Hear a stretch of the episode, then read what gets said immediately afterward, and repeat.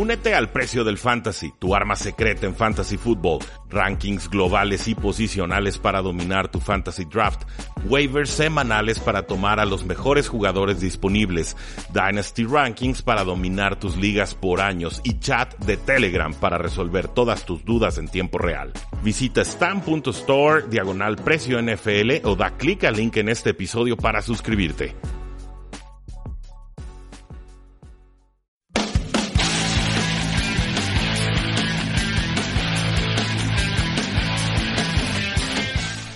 Saludos a todos, bienvenidos a otro programa de Tres y Fuera. Mi nombre es Rudy Jacinto, me conocen de Playmakers Radio, me conocen de Plan de Juego, trabajo con el equipo de Hablemos de Fútbol con W y pues por supuesto este es su programa Tres y Fuera. El día de ayer estuvimos platicando sobre las rondas 2 y 3 del NFL Draft y pues en realidad se nos acabó el tiempo para comentar otras noticias que se habían estado dando a lo largo de la NFL. Entonces quisiera abrir un pequeño espacio para poder comentarlas, dar mi opinión sobre ellas y sobre todo invitarlos a, comentar, a darme retroalimentación sobre estas distintas noticias en arroba paradoja NFL, que es nuestra forma de contacto en el portal de Twitter. Eh, la primera noticia, bueno, pues, eh, un poco atrasada, pero importante. Matt Ryan se convirtió en el jugador mejor pagado de la historia de la NFL tras firmar un contrato de seis años y 169.25 eh, millones de dólares. Es un contrato que lo convertiría en un Atlanta Falcon hasta el 2023.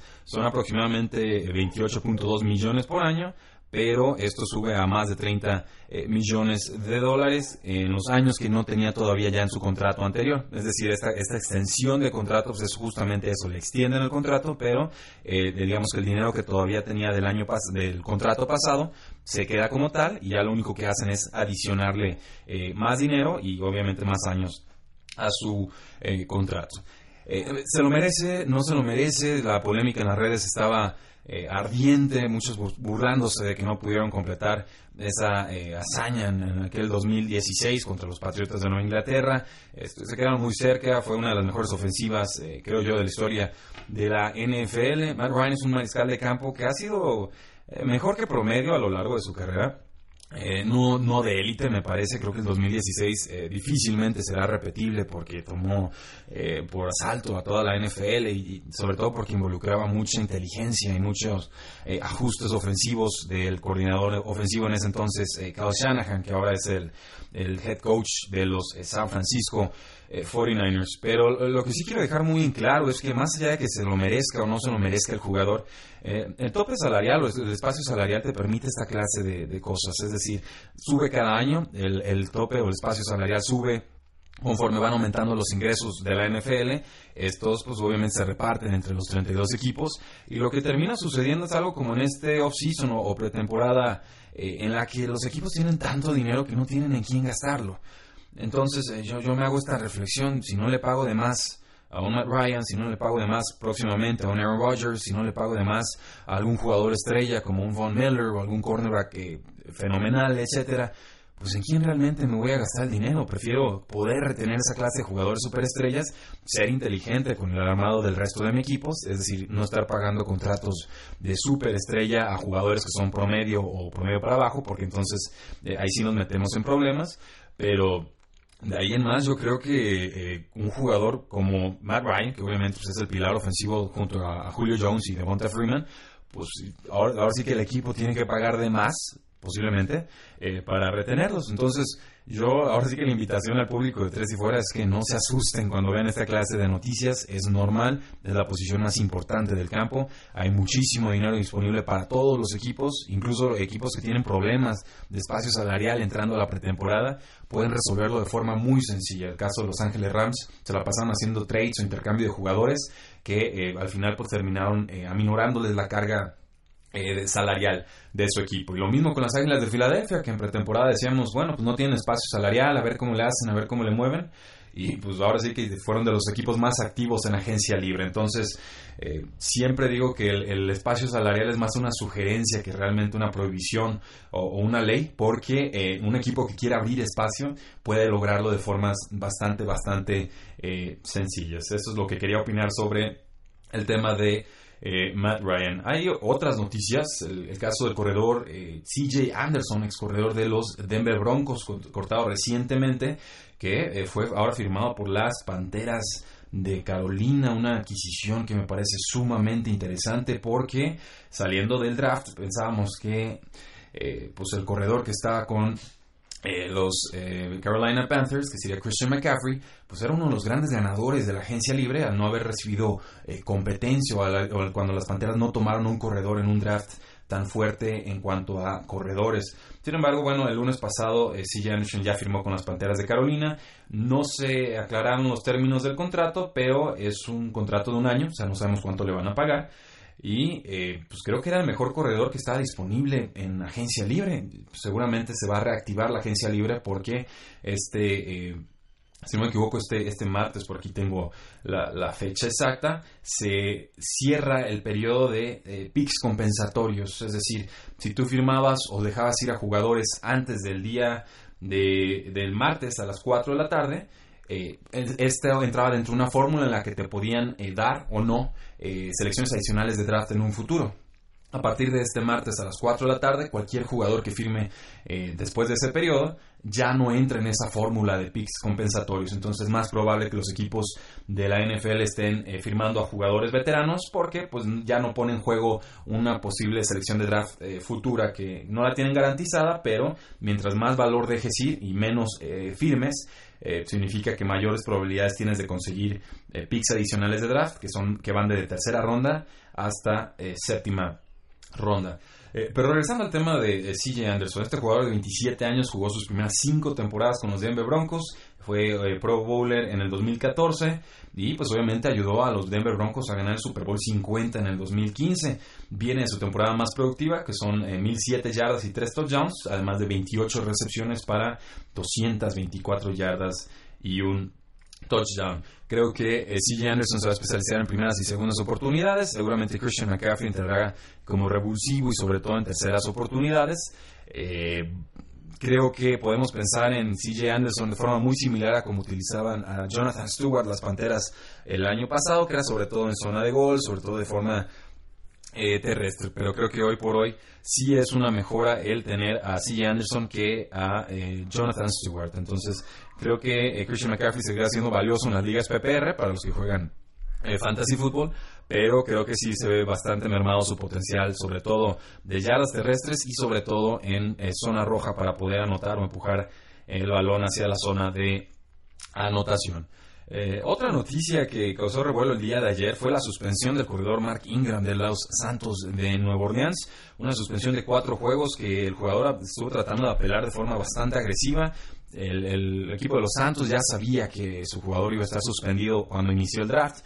Y de hecho, eh, sale el reporte hoy de que Ingram luchó vigorosamente en contra de la suspensión. Eh, porque argumenta que la sustancia que consumió era permitida o permisible según la noticia. Eh, Mark Ingram viene de su mejor temporada, corrió para 1.124 yardas, para 12 touchdowns, 416 yardas por aire, fue eh, su segundo Pro Bowl de su carrera, pero pues esta suspensión en el 2018 pues va a darle la oportunidad a Alvin Camara, que fue el jugador ofensivo novato del año eh, pasado, y le va, obviamente le va a dar un rol importante en ese primer mes de acción NFL. Hay otros jugadores ahí involucrados en los Santos de Nueva Orleans, en ese backfield. El caso de Daniel Lasco, que tiene condiciones atléticas eh, importantes, pero eh, no ha tenido un impacto en NFL como tal.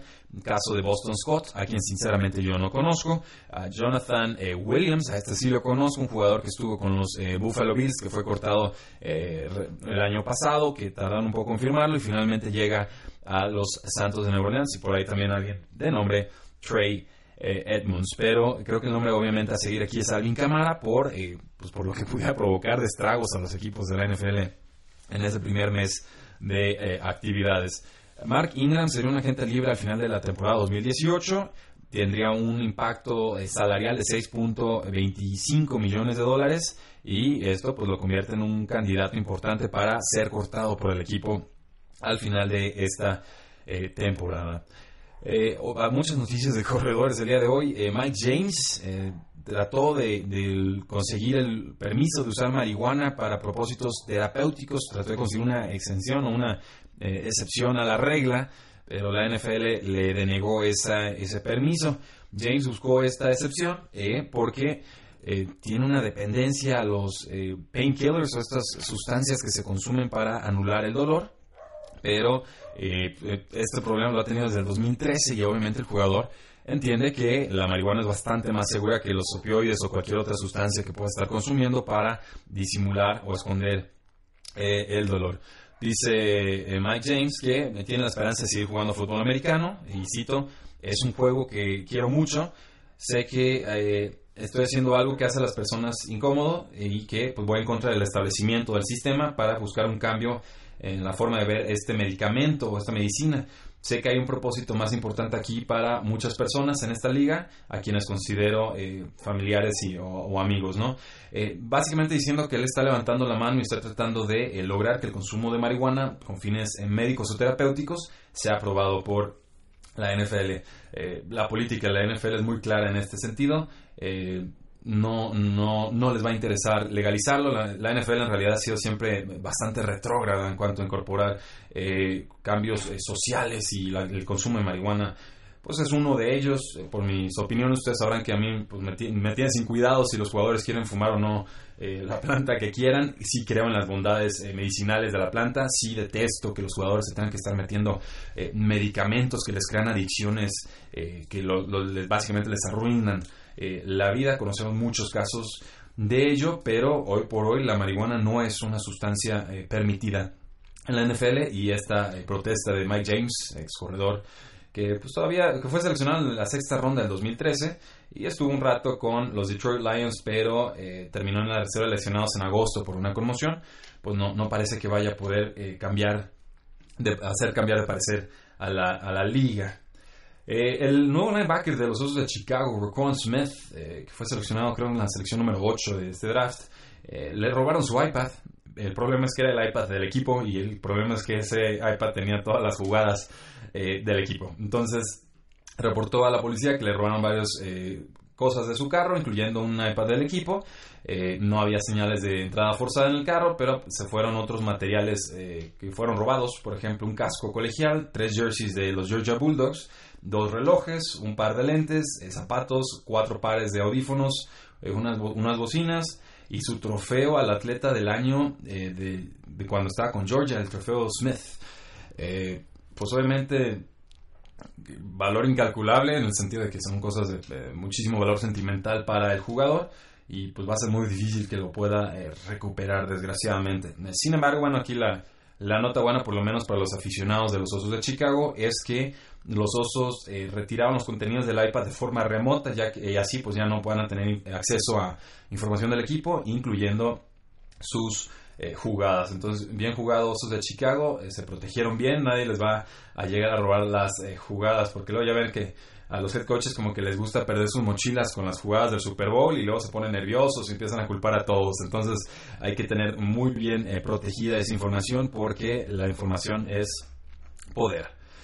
Eh, hay un tema aquí que lleva varias semanas y no lo había podido comentar en el programa, pero eh, discutámoslo y ustedes díganme qué relevancia no le quieren dar. Yo le doy bastante relevancia porque pues a mí me importan los, los temas sociales y siempre que puedo pues trato de, demostrar que la NFL puede servir como plataforma para provocar cambios eh, importantes en nuestra sociedad, tanto en la norteamericana o estadounidense como en, la nuestra mexicana, donde sea que nos escuchen de América Latina o incluso de España o de eh, Portugal.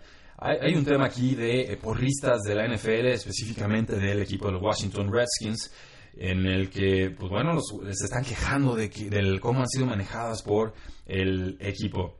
Hay ya pláticas obviamente entre el equipo, entre las porristas, entre la NFL, tratando de llegar a un acuerdo, pero en estos momentos eh, no, no, me queda del todo claro qué es lo que está sucediendo. Hacia muy grandes rasgos entiendo que un grupo de porristas se fue a Costa Rica a tomarse una sesión de fotos, que había por ahí eh, fotos que les tomaron eh, pintadas, a otras que les tomaron fotos toples. pero que también por ahí eh, hubo una reunión con patrocinadores en las que varias de las porristas se sintieron eh, obligadas a compartir tiempo y, quizás un poco más con, con estos eh, patrocinadores. Eh, cuando hay un poco más no hablo de relaciones sexuales como tal, pero sí obviamente pues, con fiesta y alcohol y demás, pues ya se podrá imaginar uno cuál fue el posible tono de una reunión como esta. fueron a un resort, un hotel de solamente para adultos, fueron cinco porristas que no dieron sus nombres, las que fueron a esta sesión fotográfica anual. Se les pidió que fueran toples, se les pidió que fueran pintadas para eh, patrocinadores de los eh, Redskins y eh, incluso dueños, dice, de FedEx Field Suit Owners, a gente que usa traje en, el FedEx Field. Bueno, ya, ya entendí aquí la cosa. había patrocinadores de los Redskins y gente del campo de los importante que maneja el FedEx Field viendo esa sesión de fotos, que obviamente pues puede resultar bastante incómodo para porristas. Pero, eh, en fin, aquí bueno, hay un tema a resolver. Eh, varios equipos de la, de la NFL pues no, ya no tienen porristas, han decidido prescindir de esta, de esta forma de entretenimiento. Y estoy hablando específicamente de los Osos de Chicago, de los Buffalo Bills, de los Gigantes de Nueva York, de los Empacadores de Green Bay y de los eh, Pittsburgh Steelers. Salieron también dos porristas de los eh, Washington Redskins diciendo que en todo su tiempo que estuvieron con el equipo nunca fueron presionadas a nada por el estilo.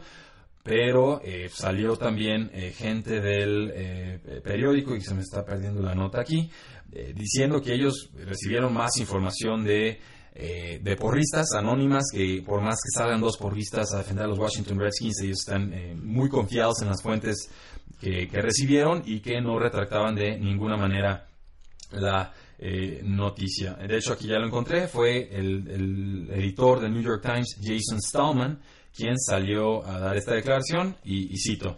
Eh, nuestro artículo se basa en entrevistas con cinco porristas que fueron en viaje a Costa Rica y detalles de su viaje fueron corroborados por otros que escucharon descripciones de los eventos en ese tiempo o en ese momento. Desde la publicación de nuestro artículo hemos escuchado de aún, aún más de eh, porristas de los Redskins que confirmaron que nuestros reportes eran eh, precisos. Las dos porristas que fueron seleccionadas por los Washington Redskins para hablar en apoyo del equipo en el Today Show eh, no dijeron nada que nos haga pensar que nuestro artículo era algo menos que completamente sólido. Entonces, no retracta la noticia el periódico, es un tema en la NFL, se va a tener que resolver de alguna manera.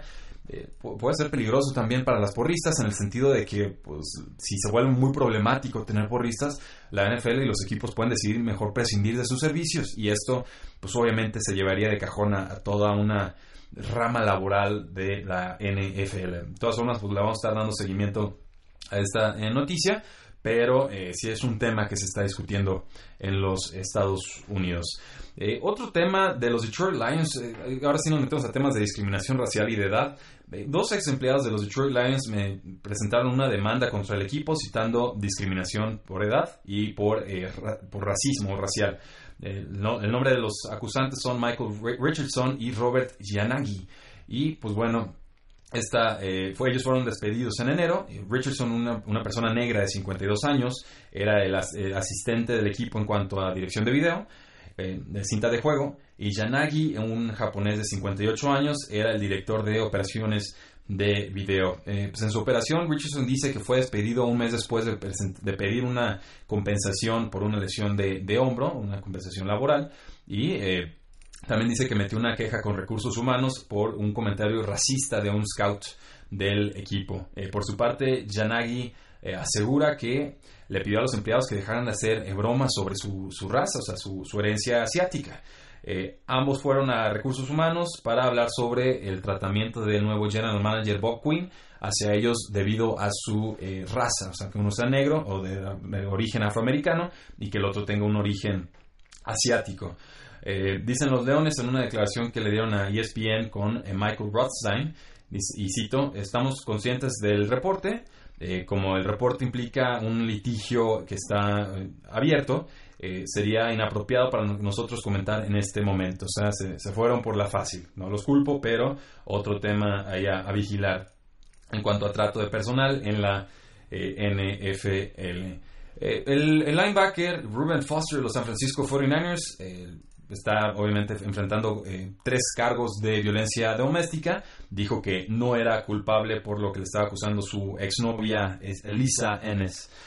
Eh, vamos, a estar raro el tema, como que la novia quiso retractar su acusación, pero ya era demasiado tarde y decidieron tomarla en serio los, las fuerzas policíacas. El equipo de los 49ers ha dicho que no va a cortar al jugador, pero que tampoco le va a permitir entrenar hasta que quede completamente libre de cualquier eh, culpa. Se ve feo el caso, pero no quiero juzgar antes de tiempo. Voy a esperar a que el proceso legal tome su, curso. Eh, Víctor Cruz, ¿se acuerdan de él? El receptor de los eh, New York Giants, que, pues, ah, estuvo rebotando por algunos equipos, que celebraba los touchdowns con, bailando salsa, qué días aquellos. Dice que todavía puede jugar, eh, tiene 31 años, no apareció en un juego de la NFL la temporada pasada, pero eh, todavía no está listo para el retiro. Eh, cito, me encanta el juego, creo que todavía puedo jugar. y pues, no sé, digo, voy a respetar su trayectoria y sus deseos. Yo, yo creo que Víctor Cruz perdió tanta explosividad con su lesión de, pierna, que fue bastante grave y, aparatosa, que pues yo ya no, ya no vi a ese Víctor Cruz que nos deleitó a inicios de, de esta década. Eh, es un ex Pro Bowler de los New York Giants, tuvo dos temporadas consecutivas de más de mil yardas en 2011 y 2012, tuvo casi mil yardas en el 2013 y una lesión de rodilla en 2014 pues le descarriló por completo su carrera. En el 2016, pues bueno, 586 yardas eh, en 15 juegos, un touchdown, es, producción bastante, bastante eh, pobre, pero pues bueno, él quiere seguir jugando y pues se mantiene como agente libre disponible. Eh, Johnny Manziel, el quarterback de los Cleveland Browns, que fue cortado hace tiempo y está tratando de regresar a la NFL, eh, fue hospitalizado debido a una reacción a un medicamento eh, que tenía. No empiecen a pensar mal, que si drogas o lo que sea. No, no, no, el jugador tiene bipolaridad y se está tratando por ello. Y ya está bien y ya está rumbo a casa, es lo que explicaban en los medios.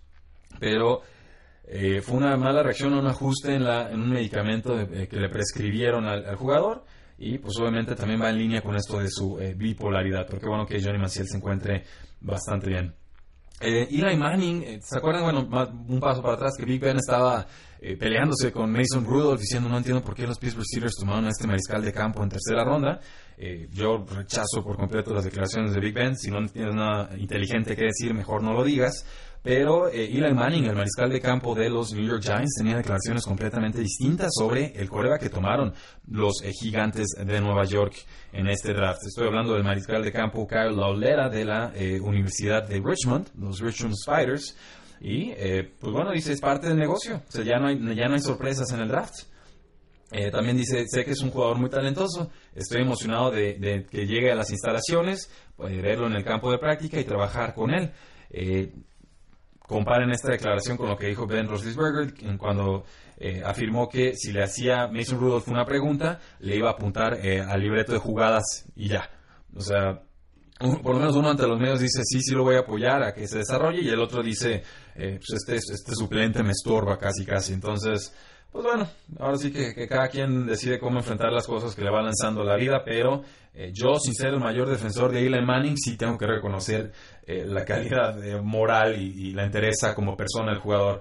Big Ben en ese sentido, pues esta clase de declaraciones y sus constantes amenazas de retiro, no retiro y demás, pues me deja un sabor bastante amargo, pero pues bueno, cada, jugador también tiene que enfrentar las cosas como mejor entienda. Y ya por, por último, y esta creo que la vamos a guardar para el día de mañana porque eh, es, eh, me, gusta mucho hablar sobre jugadores de NFL, pero también me gusta recordarle a la gente que son personas que, no solamente juegan, que aunque se equivoquen en el campo, hay, hay muchas cosas que ellos también tienen que son de, de, valor, que son importantes y que muchas veces como aficionados no nos damos la oportunidad de conocer. Entonces, a modo de teaser, a modo de previa para el programa que probablemente suba el día de mañana. Mi intención es eh, ir subiendo más eh, contenido porque ha tenido buena respuesta en ebooks y en otras eh, plataformas. Pues bueno, quiero, quiero leerles y traducirles la emocional emocionante y emocional carta que le escribió Tony Romo a su ex ala cerrada de los Vaqueros de Dallas, Jason Witten. Pero dice que es el mejor jugador con el que haya jugado. Entonces, esa la dejamos para el día de mañana porque es una carta de eh, de alrededor de unos 10, 11 eh, párrafos. Creo que podría valer la pena traducirla, eh, sobre todo para las personas que pues, no, no, hablen el idioma inglés. Creo que de todas formas merecen tener acceso a este, a este contenido y por eso está tres y fuera a la mano. Pues bueno, muchísimas gracias. Mi nombre es Rudy Jacinto. Pueden seguirnos en facebook.com diagonal 3 y fuera, en Twitter como arroba paradoja NFL. Eh, suscríbanse al podcast desde su celular, déjenos reseñas 5 estrellas en, iTunes, por favor, nos ayuda muchísimo. Eh, a los que les guste mucho el programa, bueno, acabamos de activar la opción de donaciones en, ebooks. Ahora sí que si, si les sobra algo para invitarnos un café, cordialmente eh, bienvenido y agradecidos, por supuesto. Y también síganos en nuestra plataforma 3yfuera.com, donde subimos contenido NFL distinto todos los días. Muchísimas gracias. 3 y fuera.